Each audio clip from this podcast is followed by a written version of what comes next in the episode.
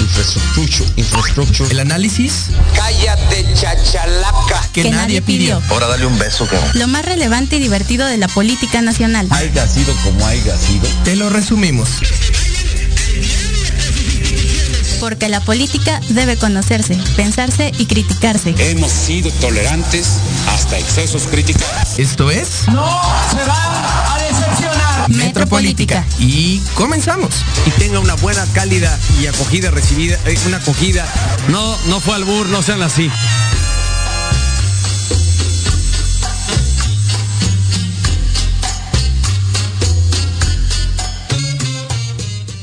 Te cuentan que me vieron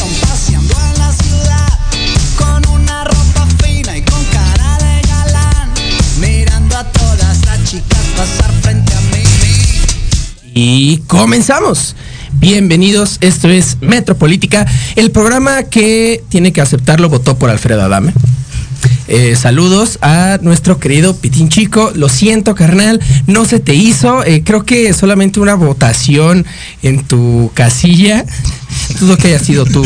Eh, estamos muy contentos de estar otro martes más con ustedes, saludándolos desde la base de la pirámide para hablar, obviamente, Gracias, eh, para hablar sobre las elecciones intermedias que apenas acaban de ocurrir el domingo pasado. Eh, las elecciones intermedias con mayor participación en más de 20 años. Es algo atípico en una elección intermedia donde normalmente pues la gente no se interesa tanto, pero ahora eh, con muchísima participación ciudadana pues eh, se lograron resultados muy interesantes. Y para hablar sobre este eh, tema tengo como siempre a mi hermana Jimena Roche. ¿Cómo estás, corazón? Hola, pues muy contenta, ya sabes, se cumplió lo que predije. Yo dije que si el Cruz Azul pudo haber sido campeón, la Ciudad de México se iba a volver azul también y creo que no, no le erré mucho. muy buenas noches a todas y a todos y pues estoy muy contenta por fin después de mucho tiempo tenemos a nuestra querida Lisa Carmona aquí con nosotros, con nosotras y Lisa, bienvenida. Muchísimas gracias, Alan, Jime. Yo estoy muy contenta de estar por acá y más en este tema que también me siento muy feliz, muy orgullosa por los resultados que obtuvimos este 2021 y más en la capital del país, la Ciudad de México. Entonces, muchísimas gracias por la invitación. Se siente un ambiente eh, católico, conservador y eh, pro familia porque estoy rodeado de dos eh, admirables panistas que para nada eh, representan esa visión que comúnmente se tiene del Partido Acción Nacional. Eh, y bueno, comencemos hablando, bueno, quiero dar primero ahorita en este pequeño segmento antes de la pausa una pequeña mirada a lo que fue antes de la elección. el programa pasado hablamos sobre el fin de las campañas electorales, el inicio de la veda electoral y eh, pues cuando creímos que íbamos a estar pues salvados, librados de eh, spots, de situaciones incómodas antes de las elecciones, pues llega esta escoria de la política nacional que en mi opinión es lo peor que existe eh, en nuestra política, que es el Partido Verde Ecologista de México que nos sale con eh, diferentes influencers hablando, promocionando, haciendo campaña en plena veda electoral. Eh, Lisa, ¿cómo, ¿cómo viste, cómo recibiste este golpe? Porque sí fue un golpe, la verdad, digo, ya había ocurrido antes, pero ¿cómo recibiste este, esta violación a la veda por parte del Partido Verde y sus influencers? Muy lamentable y más lamentable que el INE no tome sanciones contundentes, no solamente en términos a lo mejor monetarias o de solo un llamado de atención, sino que debió retirar en ese momento el Partido Verde de la competencia. Yo creo que violar la veda electoral y más en un país eh, joven, hablando en términos de, de elecciones, de democracia y demás, pues que no dejen reflexionar a la ciudadanía. Eh, la ciudadanía tiene derecho a pensar, a reflexionar, a ellos buscar la información, porque si contratas influencers, o sea, ese dinero que, que invirtieron en los influencers los pudo haber eh, pues invertido en otras cosas, en propuestas, en, en proyectos para la comunidad, o sea, en mil cosas más y estar viendo a los mismos, a la misma gente privilegiada con millones de seguidores, hablar del Partido Verde en redes sociales, pues sí, es, es muy lamentable que todavía no esté como tal legislado ese tema y que no se le sancione como debería ser. Yo creo que, y lamentablemente también vimos en estas elecciones que el Partido Verde creció. Entonces ya veremos también cómo va a estar pues su comportamiento en el Congreso. Sí, ya, ya tendremos tiempo para hablar sobre el futuro del Partido Verde Ecologista. Eh, pero Jimena, pues salió otra vez, como bien dice eh, Lisa, pues esta gente privilegiada de, ah, este, pues yo eh, me acabo de informar, ¿no? Me acabo de informar y pues la verdad es que, pues viendo las propuestas, yo creo que lo mejor es el Partido Verde porque apoya a las mujeres y pues huevos, ¿no? Ya, o sea, digo, te repito, no fue algo nuevo, pero eh, sí fue bastante lamentable. ¿Tú cómo recibiste esta, este golpe del Partido Verde? Pues creo que el mismo balazo se lo dieron ellos, porque, y no solo ellos como partido, sino ellos como influencers y nosotros como sociedad, de darnos cuenta si ellas son el tipo de personas que queremos escuchar, si que el tipo de personas que queremos seguir que venden su opinión, porque realmente ellos lo que hicieron fue vender su opinión. Y no vales nada si vendes tu opinión, deja de ser tuya y se vuelve de alguien o de algo más. Triste, triste situación, triste que pues el Partido Verde ganara incluso la gobernatura de un estado, triste que únicamente con alianzas el Partido Verde pueda mantenerse a raya y triste porque pues polarizó más, polarizó más el partido y es indignante también porque creo que hasta el partido más mocho se mantuvo a raya eh, después de la veda y triste que el INE no pueda regular este tipo de acciones porque ni son militantes, ni pertenecen al partido, únicamente son figuras públicas que tienen muchísimo alcance, tienen millones de gente, de personas que lo siguen. Entonces, creo que fue una demostración de la porquería que puede resultar ser un partido. Sí, y esto que mencionas es muy importante. Yo creo que eh, con estas acciones nadie gana. O sea, no gana el partido, no ganan estos influencers eh, y no ganamos nosotros. Eh, porque, digo, nosotros perdemos, pues, eh, o, o más bien ganamos nada más puro coraje de saber en qué se está invirtiendo nuestros impuestos, porque como bien dices, eh, Lisa, ese dinero pues, viene de impuestos y con eso les pagaron a estos eh, eh, in- influencers, quiero poner bien las comillas ahí. Estas personas con seguidores, nada Así es, así es. No gana el, el partido porque pues, si de por sí la imagen del Partido Verde Ecologista ya estaba más eh, que destruida, pues ahorita todavía más. Y pues estos influencers yo creo que pierden seguidores. Pierden seguidores, pierden todavía más credibilidad. Digo, yo tampoco creo que mucha gente haya decidido su voto, pues por lo que ellos dijeron, ¿no? Yo, yo no creo, no quiero pensar que hubo un güey que dijo, ah, no mames, güey, la Gisela Lora está bien buena, yo creo que voy a votar por, por el Partido Verde. No creo, entonces tampoco creo que influencien tanto a la gente a votar. Entonces, Pues, fue algo. pues mira, ahí, ahí voy a discrepar un poquito. ¿Crees? Porque, o sea, si hay un segmento de la población, tal vez, como nosotros, que ya hemos tenido elecciones anteriores, somos personas politizadas y demás, ¿no? Y tenemos todavía, pues, esa crítica que podemos hacer, construir y demás. Pero imagínate a jóvenes que dicen, ay, no, Son muy qué flojera todavía. la política. No, y que sabes que, que están Y que viendo no están Acapulco ajá, que están, o sea, que no están politizados, que va a ser Claro. su primera vez en el voto o que votaron por primera vez, ¿no? Y que dicen, ay, no, qué flojera la política. O sea, también hay que pensar en todas esas circunstancias y contextos.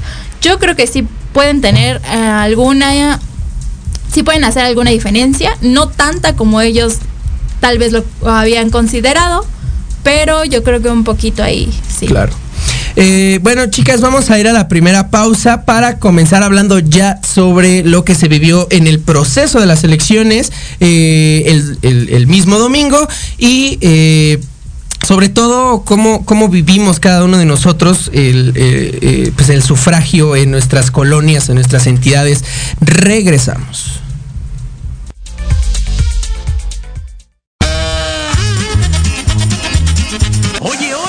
¿A dónde vas? ¿Quién, yo?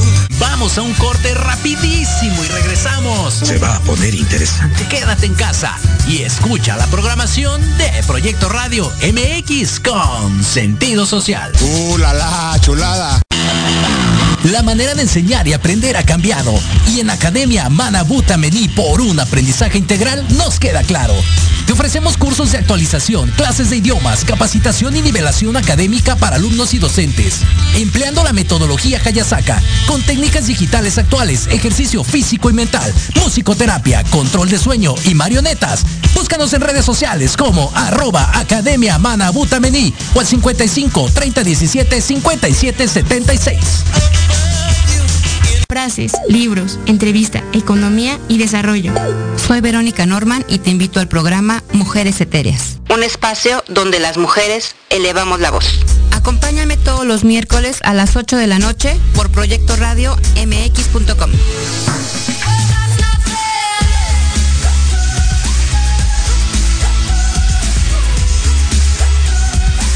¿Cuántas veces has querido ahorcar, colgar de los pies o lanzarle la chancla a tu pareja? Y horas después, besar, abrazar o simplemente caminar juntos. Aquí, en tu programa Rollos de Pareja, hablaremos de todos los temas relacionados a lo que vive una pareja en la relación humana más compleja y más romántica que. Escúchanos todos los miércoles a las 11 de la mañana a un servidor, Aldo Morales, y sus invitados especiales en www.proyectoradiomx.com y síguenos en nuestras redes sociales como Rollos de Pareja. Porque sabemos lo difícil que puede ser dar a conocer un negocio. Y más si estás en el mundo del emprendimiento. Todos los miércoles a las 2 de la tarde, Proyecto Radio MX abrirá sus micrófonos para dar a conocer el talento emprendedor mexicano. Solo en Rumbo Fijo. Tu negocio en nuestro espacio. El lugar ideal para dar a conocer tu talento y el fruto de tu esfuerzo. Solo por Proyecto Radio MX con sentido social. Abrazos, no balazos abrazos, no balazos. Son unos hipócritas. Estoy muy bien y les voy a ganar. Aunque se una. Y regresamos. Eh, estoy con mi hermana Jimena y con nuestra queridísima amiga Lisa Carmona hablando sobre las elecciones intermedias. Eh, ya debatimos un poquito sobre eh, este caso del Partido Verde y sus influencers en plena veda electoral, pero ya vamos a pasar a la carnita, a la maciza a los taquitos de cochinada para hablar sobre lo que se vivió durante las elecciones, las, el, el, ejercicio de nuestro sufragio. Eh, me parece que ustedes dos votaron en la Ciudad de México. Yo por mi parte voté en mi eh, Tierra Santa, Texcoco, Estado de México. Un beso y un abrazo hasta allá. Eh, y les preguntaría, Lisa, ¿cómo viviste tú en tu entidad, en tu colonia, este proceso electoral? Increíble. Sí.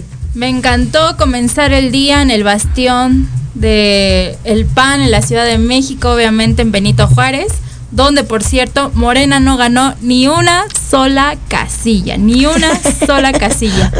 Todas las, todas las casillas las ganó Acción Nacional, estoy muy orgullosa de eso. También eh, estuve en Alcaldía Venustiano Carranza, donde ahí lamentablemente no, no ganó eh, la Alianza Va por México, pero tuvimos muchos otros triunfos.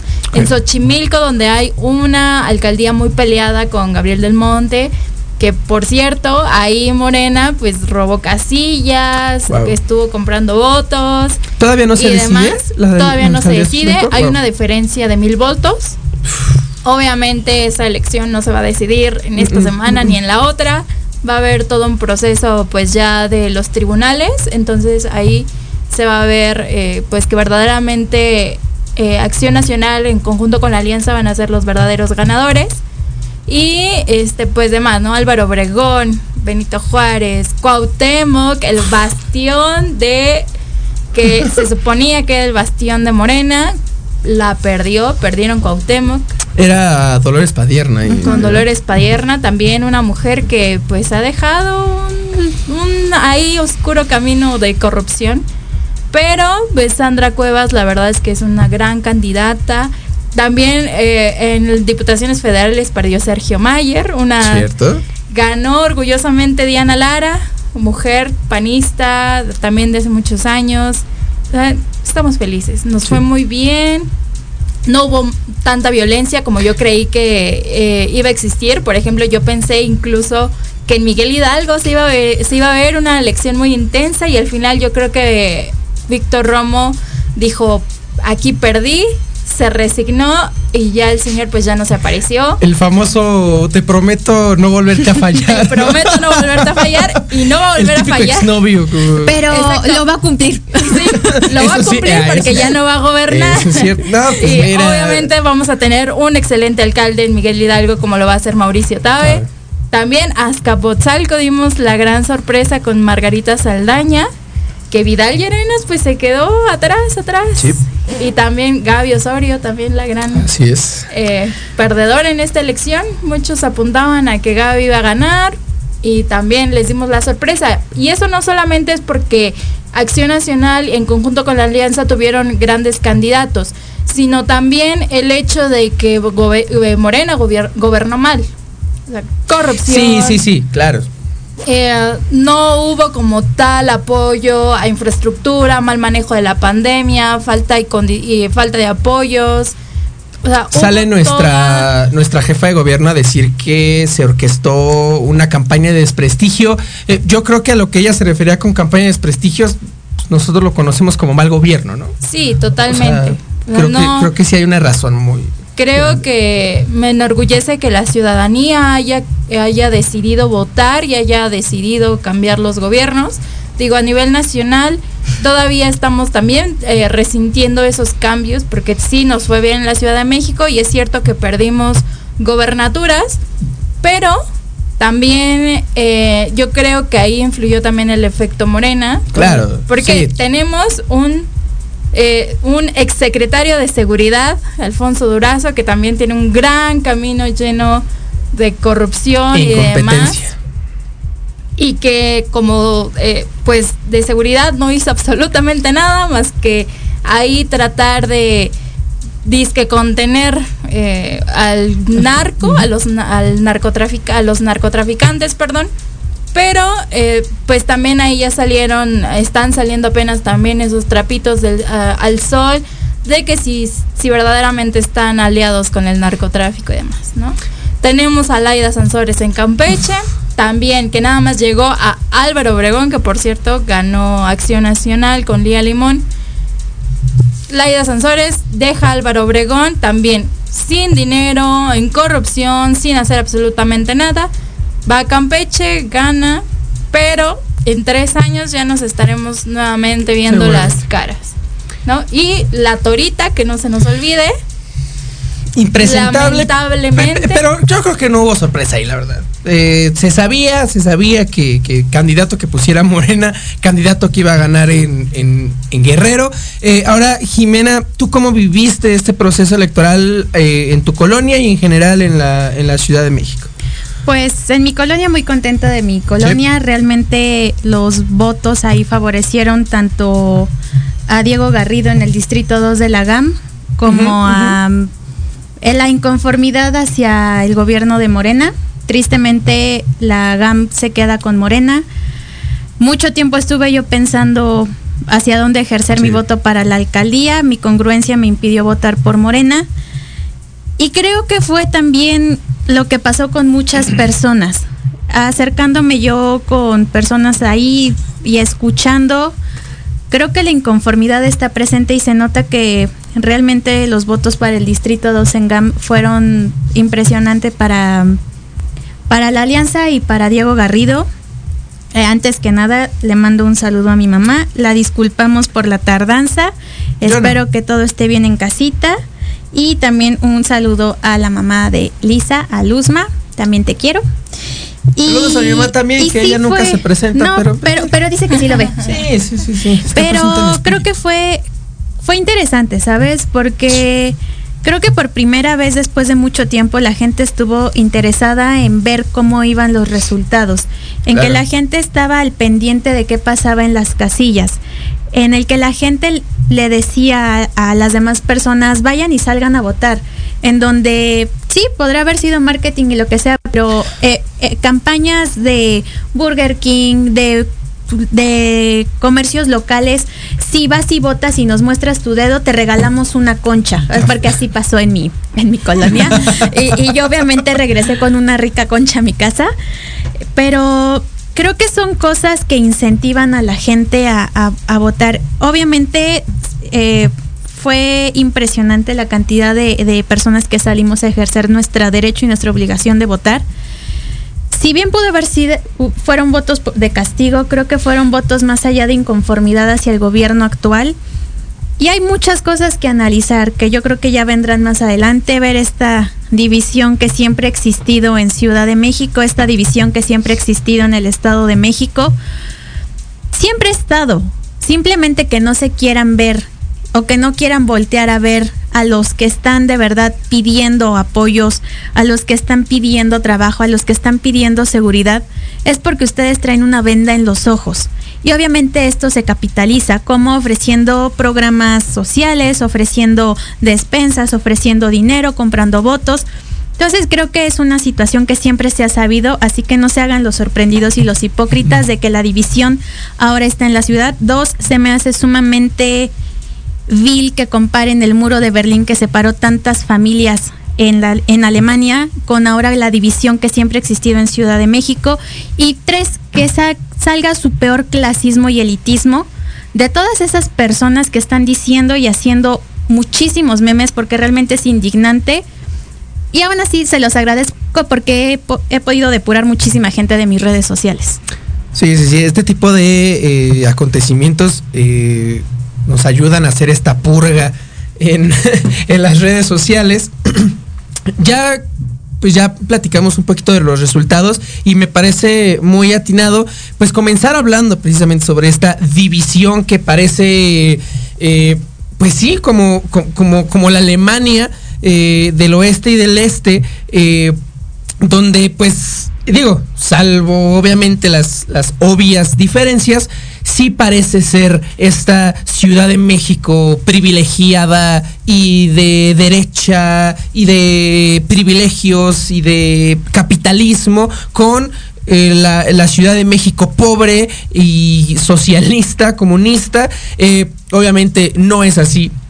Eh, comparto tu, tu, tu, tu, desprecio por este tipo de comentarios. Digo, a mí me pareció muy curiosa y muy graciosa esta comparación con el muro de Berlín. Me pareció muy, buena. Sin embargo, ya cuando empiezan a decir de, ah, la Ciudad de México que paga impuestos con la Ciudad de México que recibe y que, y, que aprovecha subsidios. Aquí ya entra otro tipo de, de, de argumentos, de, lógicas. Eh, pero, Lisa, es muy interesante que se haya dividido de esta manera la Ciudad de México, casi casi con regla. Eh, obviamente, para eh, su partido es muy positivo. pero a ti, ¿Tú qué lectura le das a esta, a esta división? ¿Por qué se dio así? ¿Por qué el, el, el, el, oriente de la Ciudad de México está en rojo y por qué el occidente está en azul? Es una situación un poco complicada y justamente tiene que ver con este tema de, capi de capitalizar los votos. Uh -huh. ¿Por qué? A ver, si los gobernantes hubieran querido hacer algo por su ciudad, o por más por su ciudad, por su dele, por su alcaldía, alcaldía, antes delegación, lo hubieran hecho.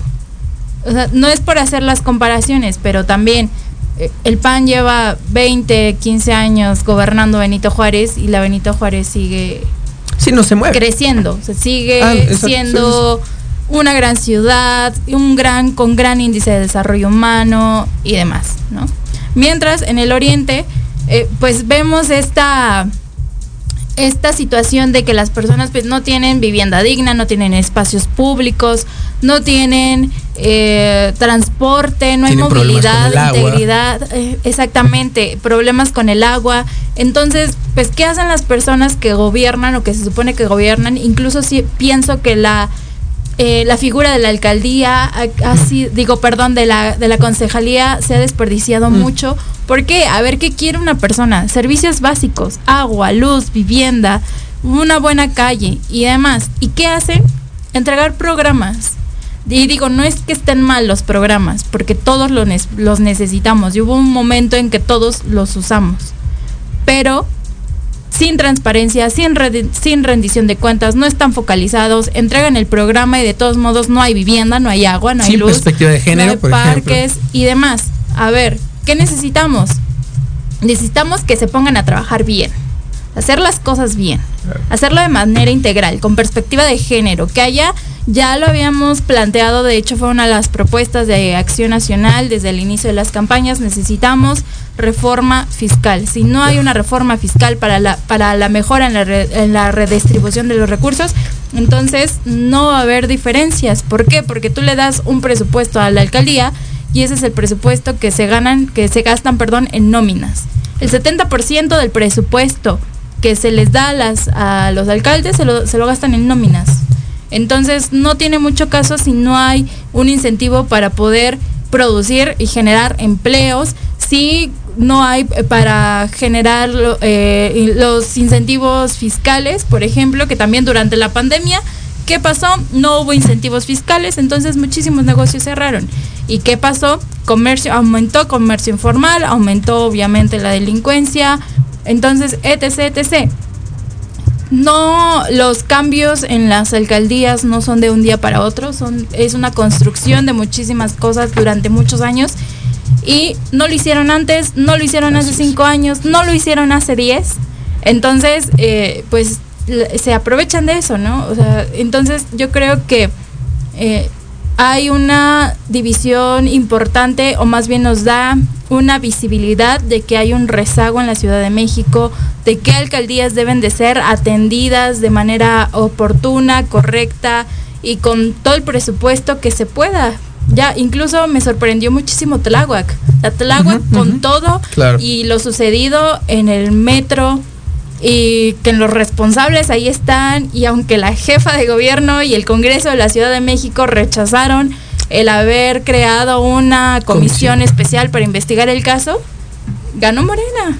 Entonces, Muchas veces son- es fanatismo, muchas veces es porque seguimos esperanzados al cambio, muchas veces es incluso el temor a un cambio, Claro. porque dicen, ay, es que el PAN es de derecha y nos va a quitar nuestros derechos. Pero a ver, yo no veo a Morena legislando a favor del aborto, con mayoría, con mayorías, legislando a favor de las infancias trans, legislando para la comisión del metro, matrimonio igualitario. A ver, y sí, ya hay aborto, pero recordemos que aquí en la Ciudad de México el aborto se dio gracias al PRD, no gracias a Morena.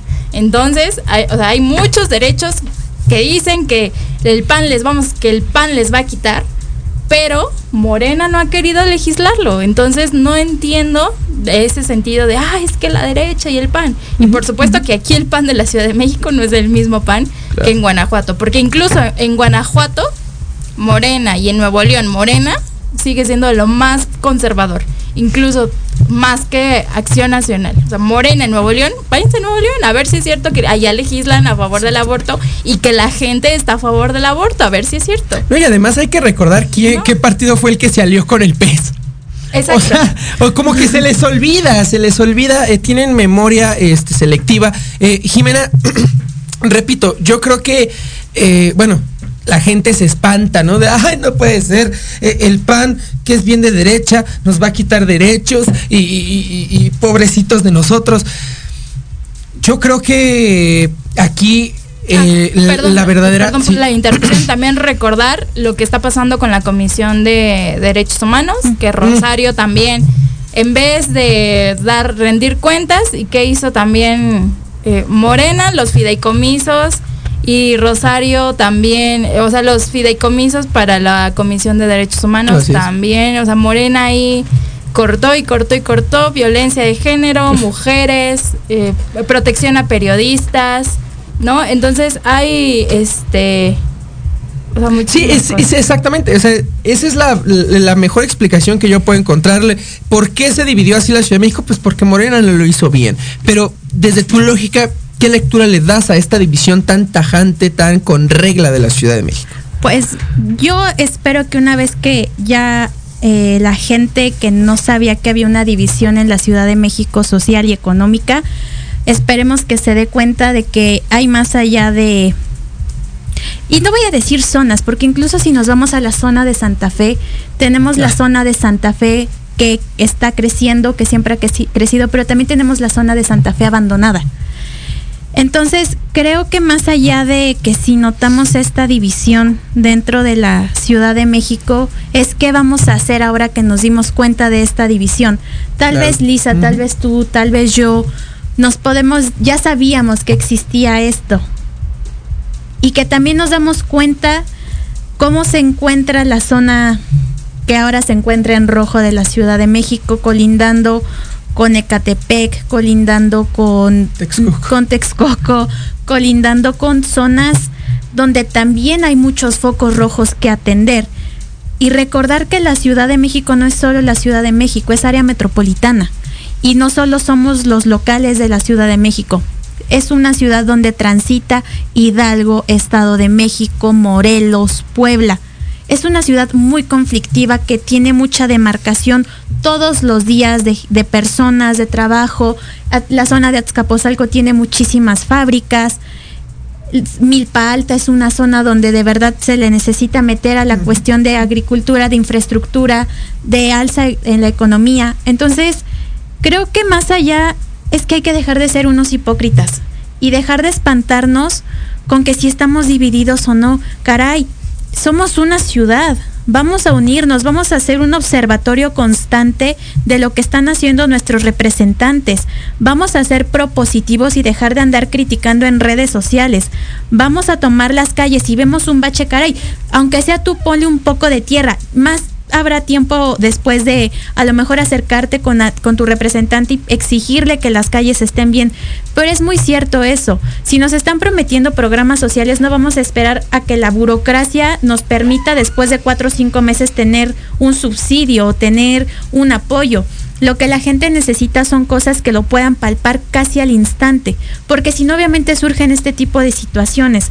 Yo leí que esto del metro, del colapso, fue eh, lo que realmente originó la molestia de la gente, pero haciendo mofa a que sí, seguramente sí la gente se dio cuenta de la porquería de ciudad en la que estamos viviendo, de la porquería que nos están ofreciendo. Se les ha, se les ha exigido que vayan y revisen eh, pilar por pilar de la línea que está que va de, de Martín Carrera hasta Santanita y no han hecho nada.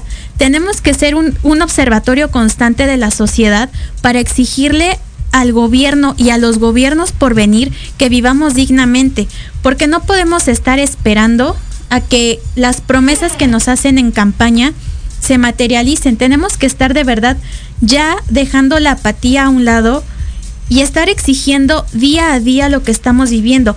Si no nos parece lo que está haciendo, a lo mejor en alguna casilla, si vimos alguna irregularidad, también nosotros somos esos observadores que debemos participar tanto a la hora de votar, pero también no solamente es hacer democracia eso, hacer democracia es proponer, es escuchar, es acercarte, es hacer más allá de solo ir a votar.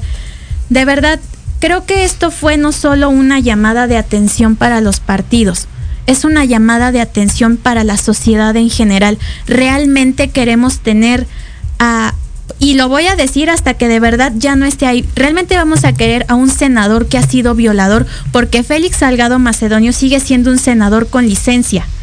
Porque Samuel Hernández, si bien ha ganado la gubernatura, es un machito en potencia. Y está ahí nada más porque realmente ganó por esta Mariana. Pero es momento de que empecemos a decir a las personas que no deben representarnos. Es momento de tomar este, este enojo que tenemos como personas y como sociedad para generar cambios, para generar acciones, que no se nos olvide que el gobierno actual de la Ciudad de México a las mujeres nos puso un muro y se cerró al diálogo totalmente. Y todavía se preguntan, ¿por qué Morena perdió la Ciudad de México? Caray, échenle un poquito de coco. Eh, yo estoy completamente de acuerdo. Y pues a ustedes, mis queridas eh, compañeras eh, y militantes de Partido Acción Nacional, pues les las felicito, las felicito por lo logrado por su partido. Eh, yo estoy pues también un poco esperanzado con que se puedan hacer mejor las cosas, pero pues sí les digo que pues ahorita empieza lo bueno. Ahorita empieza lo bueno porque pues tú estás exigiendo que la gente ponga el ojo, que la gente ausculte, pues ya no somos la misma sociedad. Entonces aquí les viene lo bueno y se les va a exigir a ustedes y también eh, a los demás partidos porque la neta aquí en la ciudad, y eso que yo no soy de aquí, ya estamos hasta el huevo de eh, eh, prácticas tan lamentables. No, yo créanme que no me termino de reponer al 100% lo del metro. ¿Por qué? Porque todavía no hay nadie en la cárcel y todavía no hay nadie que a quien ah, hayan ya el 10 van a despedido. Ah, sí, cierto. Ya estamos ahí casi al día en que va a salir el, peritaje. Eh, les, les propondría, y también a nuestra querida Lupita, que podamos ir a la segunda pausa para regresar hablando ya en el contexto, pues digamos, de las gobernaturas, también obviamente hablando sobre estas nueve nuevas gobernadoras que se van a integrar a la lista de solamente seis gobernadoras en nuestra historia. Eh, como, lo ven ustedes, independientemente de los colores, porque pues la mayoría, bueno, ocho son de morena, eh, pero pues, ¿qué significa para ustedes que hayan nueve nuevas gobernadoras? Y también un poquito del caso de, de, Monterrey, perdón, de Nuevo León y nuestras conclusiones. Lupita, ¿podemos ir a la pausa? Sí, qué bonita es Lupita. Qué bonita. Eh, regresamos.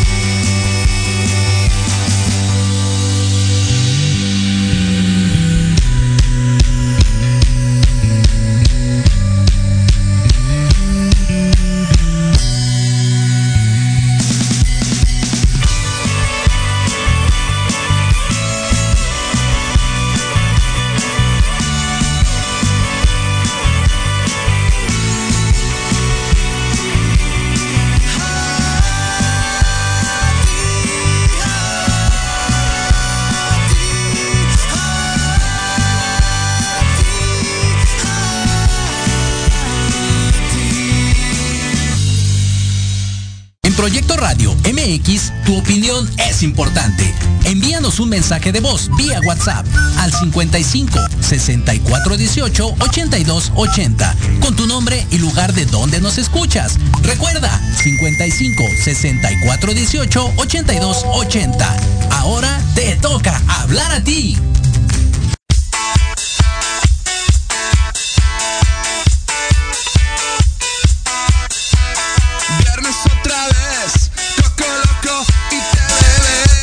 Y regresamos. Eh, ya hemos hablado sobre esta división, repartición de las alcaldías en la Ciudad de México, eh, con un lado occidental perteneciente a la alianza, sobre todo al PAN, hay que decirlo, que, que el PAN fue el que recibió más votos, no tanto la alianza, eh, y un lado oriental eh, regido por Morena y sus aliados. Eh, ¿eh? Sin embargo, pues ahorita saliéndonos un poquito de nuestra pequeña burbuja eh, chilanga, pues eh, queríamos comentar, quiero comentar, que de las gobernaturas que estaban en juego, nueve de ellas fueron ganadas por mujeres, lo cual es histórico. En, en toda nuestra historia habíamos tenido solamente seis eh, gobernadoras, dos de las cuales eh, ocupan el cargo actualmente, la doctora Claudia Sheinbaum y Pavlovich. Eh, sin embargo, pues ahorita son nueve nuevas, entonces ya se ha duplicado el número y es, me parece que una muy buena noticia, independientemente de los colores. Jimena, ¿cómo ves este, esta nueva adquisición de del poder eh, perdón, verde y morado en las gobernaturas de los estados. Voy a dejar la sororidad de lado y voy a hablar del techo de cristal. Se está rompiendo el techo de cristal. Porque si bien yo podría aplaudir algunas figuras que estén ahorita como gobernadoras, más allá de eso quiero que de verdad sean dignas representantes de los estados y no únicamente por la paridad de género que se estaba exigiendo. La cuota, ¿no? La cuota de género, perdón, de, eh, del INE, porque realmente, pues, si lo ves más allá de que si son mujeres o no, me da mucho gusto, o sea, yo jamás voy a, a poner en duda o el por qué estén ahí, independientemente del partido soy mujer y me enorgullece de que cada vez estemos tomando estos estas posiciones que mucho tiempo pues se nos fueron negando, se nos fueron cuestionando. Sin embargo, yo deseo que sean unas dignas representantes. Y que incluso la Torita sea una digna representante de Guerrero, porque le deseo que le vaya bien. Si le va bien a Guerrero y si le va bien a ella, obviamente va a ser un, una cuestión en dominó hacia crecimiento. Si bien se ha cuestionado mucho el por qué ella está ahí, voy a dejar atrás eh, expresiones incluso machistas que yo tuve hacia ella en algún momento, que seguramente iba a ser un títere de su papá. Creo que eso es una expresión que no va con lo que yo considero de ser una mujer antipatriarcal. Deseo que le vaya bien, deseo que todas las mujeres que están representando, independientemente de las gubernaturas, ya sea concejalas, ya sea alcaldesas, ya sea presidentas municipales, diputadas, que les vaya bien. Porque al final las mujeres tenemos una fuerza invisible que impulsa al cambio, para bien o para mal. No, no digo que el cambio vaya a ser bueno en algunos estados, sin embargo, creo que las mujeres estamos generando cambios cambios fuertes, estamos generando inconformidad por parte de muchas personas, se nos está cuestionando, yo espero que se nos siga cuestionando, porque así es como se les va a callar el teatro y a callar bocas también de por qué estamos o no estamos, de por qué estamos al frente o por qué decidimos estar al lado o acompañando. Al final de cuentas, las mujeres siempre hemos estado, pero ahora ya estamos más presentes. Y eso lo aplaudo, lo celebro y solo espero que sea una representación digna. Así es. Eh, que hay que decirlo. Gracias. Em, ya lo habías comentado, Lisa, eh, eh, dentro de estas nueve nuevas gobernadoras, pues sí se mancha un poquito la presencia de, de la Torita y de Laida Sansores. Sin embargo, yo estoy muy de acuerdo con Jimena, pues mira, independientemente de estos eh, casos tan cuestionables, pues creo que es de aplaudir, de reconocer y de, eh, sobre todo, exigir mayor representación de las mujeres en la política. ¿Tú cómo ves, eh, tú cómo recibiste esta noticia? Tal vez no tan bien, porque, repito, ocho de las nueve son de Morena, pero para, para ti, ¿cómo o qué significa esta, estas nueve nuevas gobernadoras? No, a ver, creo que la paridad y el, y el hecho, perdón, de que mujeres estén al frente en cargos públicos no debería ser un tema eh, de colores, sino un tema simplemente de derechos. ¿no? Las, las, mujeres tenemos capacidad, tenemos habilidad, tenemos derecho de estar ahí, de presentarnos, de luchar por esos cargos y demás. Ahora, la paridad no es mala en sí, o sea, las cuotas de género no son malas en sí. ¿Por qué? Porque si no estuvieran esas cuotas, no nos hubieran dado esos lugares, sinceramente, ¿no? En un México machista, patriarcal, y que la política sigue siendo dominada por hombres. Todavía recuerdo, eh, no recuerdo el nombre de la revista, pero recuerdo la portada de la revista, de los presidentes de los partidos políticos. Claro. Absolutamente todos hombres, ¿no? Entonces, a mí me da mucho gusto que más mujeres estén al frente de cargos públicos importantes. Sin embargo, eh, digo, la paridad o las cuotas no son malas en sí. Lo malo es que los partidos no impulsan verdaderamente buenos perfiles. Hay muchísimos buenos perfiles en todos los estados, en todas las alcaldías, pero los partidos simplemente muchas veces no los impulsan. Entonces va a ser nuestro trabajo no solo seguir impulsando a esas mujeres, sino también no estar esperando a que nos den un espacio, sino arrebatar esos espacios y decir, yo puedo, yo debo, me toca alzar la mano, aventarse a lo que venga.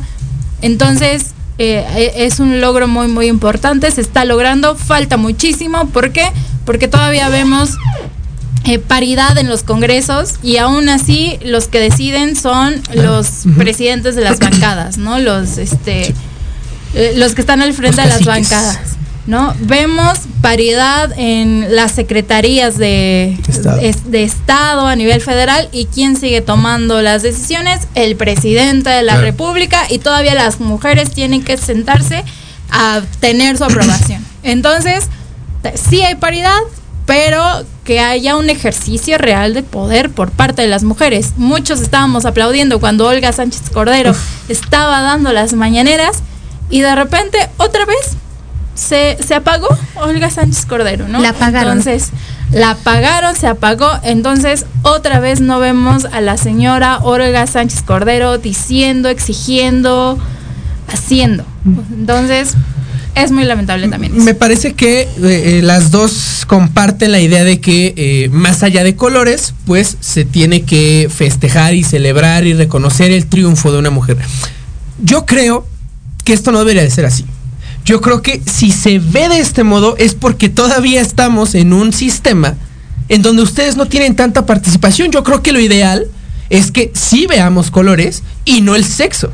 ¿no? Sin embargo, pues ahorita, como, como las mujeres tienen muy poca representación, pues eh, obviamente la, la, tendencia y, eh, la lógica, pues les dice, independientemente de colores, de ideologías, pues hay que aplaudir y hay que reconocer el triunfo de una mujer. Pero yo creo que esto ya debería, ya deberíamos de pasar eh, de esto, ¿no? Ya deberíamos de decir, sí, una gobernatura de una mujer es lo más normal del mundo. Y, hay, y ya no hay que fijarnos en, en, si es hombre o es mujer o es, perdón, de, eh, del, del, género que se, que se, con el que se identifique hay que ver colores y hay que ver propuestas, ¿no? Yo, yo creo que ese debería ser el siguiente paso en, en nuestra política. Debería, pero yo creo que va, va a tomar mucho tiempo. Sí, y sí, y claro. le digo, ¿por qué? Porque a ver qué pasa cuando una mujer es violentada dentro de cualquier partido político. No se le toma en cuenta, pasa lo de Félix Salgado Macedonio Claro. o de la- Monreal. Ajá, de Monreal. O, o sea, y también lo que eh, con esta eh, esta mujer, no recuerdo su nombre, perdón, que un también un candidato de Morena por ahí la manoseó en un video Sí, y luego fue- fue salió Monreal, de- ¿no? Fue Monreal. Monreal. Fue Ah, Monreal. justo. ¿no? Entonces, ¿Zacatecas? ¿Zacatecas? Sí, ¿no? Zacatecas. Sí. Gobernador. Sí, algo así. Bueno, y, y todavía la- las mujeres tenemos que salir a defender a nuestros violentadores para que no nos quiten el cargo, para que no nos saquen del partido. Que no para- tenga un costo político. Exactamente. Entonces, imagínate todavía ese techo de cristal, esa brecha que se tiene que romper, porque entonces nos sacan, nos, nos dicen que locas, que feministas, que revoltosas y demás. Entonces es un costo todavía muy alto para las mujeres y esto va a seguir siendo necesario hasta muchísimo, muchísimo tiempo después. Yo creo que van a pasar todavía muchos. Pero pues para eso están trabajando, quiero pensar. Sí, totalmente. ¿No? ¿No? Yo quiero pensar. eh, ¿Tú cómo lo ves, Simena? Yo, mi, mi único argumento es, si se le sigue dando tanta importancia a que una mujer sea gobernadora es porque todavía no pasamos a ese nuevo estadio de eh, madurez eh, en, en nuestra política. Yo creo que el siguiente paso es decir, sí, pues mira, qué chido que, pues, que ganó una gobernadora, pues qué, qué- qué importa. Ahora lo que importa es pues ver que lo haga bien y, y- y de qué color es y qué ideología sostiene y qué propuestas tiene. Creo que es el presente, vamos más allá del futuro. Yo aplaudo, yo reconozco y llegará el momento en el que esto no afecte o en el que esto no Claro. sea diferente. Pero en este momento es de aplaudirse. Eh, tenemos que despedir el programa, chicas, y pues antes de esto, pues les pediría una, una conclusión, eh, sus sentimientos, sus pasiones, lo que les haya despertado esta, estas elecciones intermedias. Lisa, Yo estoy muy contenta de que la ciudadanía sea cada vez más crítica y sea más participativa sí. eh, en cuanto a, su, a la elección de sus representantes. Yo me siento muy orgullosa de lo que ha logrado el PAN en la capital del país porque es algo que no se había visto en muchísimos, muchísimos años y estoy muy... eh, muy estoy no solo estoy muy entusiasmada sino estoy muy segura de decir que vamos a seguir trabajando desde el PAN en la Ciudad de México tenemos una dirigencia eh, excelente el maestro Andrés Ataide Rubiolo a quien también le mando un gran saludo está pues dándolo todo para que haya una agenda integral que haya una agenda eh, innovadora incluyente. Incluso ya todos los eh, los alcaldes y alcaldesas que ganaron ya se están reuniendo para generar también pues una agenda a nivel Ciudad de México, o sea, están, ahí están las propuestas, hay candidatos, hay candidatas, Ah, faltan tres años, nos vemos en tres años, porque si bien hubo cambio rápidamente, hubo cambios en gobernaturas, pero por ejemplo, ¿qué pasó en el Estado de México? El corredor azul se volvió a ganar cuando no lo habían quitado, ¿no? Entonces espero que en tres años esos votos que a lo mejor perdimos en las gobernaturas van a ver el, eh, ahora, ahora sí que la gestión pública que, va a te- que se va a tener. Y ahí yo solamente lo digo, nos vemos en tres años. Jimena, tus conclusiones. Pues rápidamente dejen de aplicar el feministómetro por quienes votamos por X o Y partido. Al final de cuentas las mujeres estamos trabajando, estamos exigiendo y estamos hablando, estamos ocupando espacios que muchas veces nos han ido arrebatando. Si bien Acción Nacional ha ganado gran parte de la Ciudad de México, creo que más allá de quién ganó, quién perdió, hay que cuestionarnos cómo ganaron y cómo perdieron. Hay que ser una sociedad crítica, no me cansaré de decirlo, hay que ser una sociedad que participa, porque si bien la sociedad otorga, también quita, y eso lo demostró hoy y lo seguirá demostrando el 24. No me queda nada más que decir, más que muchas gracias a todas las personas que salieron a ejercer su voto y a todas esas personas que estuvieron recorriendo las calles, que estuvieron abajo del sol, a los funcionarios de casillas, a los representantes de casillas y a los que están todavía trabajando, cada uno por proteger la democracia de la Ciudad de México y del país.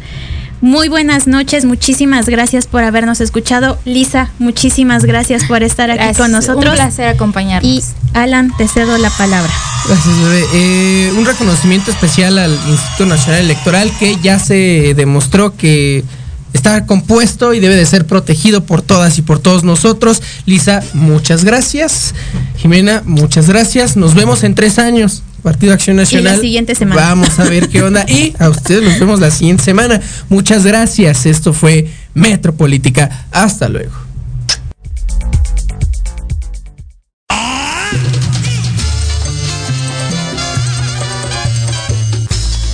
¿Se lo acabaron todo? Hasta aquí ha llegado Metropolítica. No, no fue albur, no sean así. El análisis que, Que nadie pidió. Ya sé que no fondo. Nos escuchamos la próxima semana en punto de las 8 de la noche. Solo aquí En, Proyecto Radio MX, con sentido social. Se acabaron los privilegios.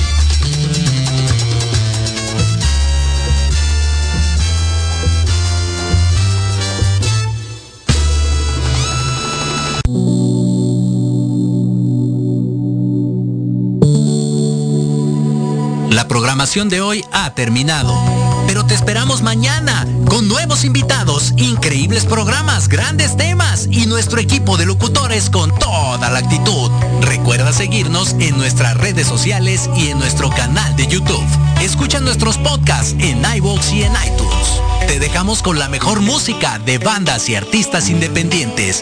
Que pases muy buena noche y recuerda Proyecto Radio MX con sentido social.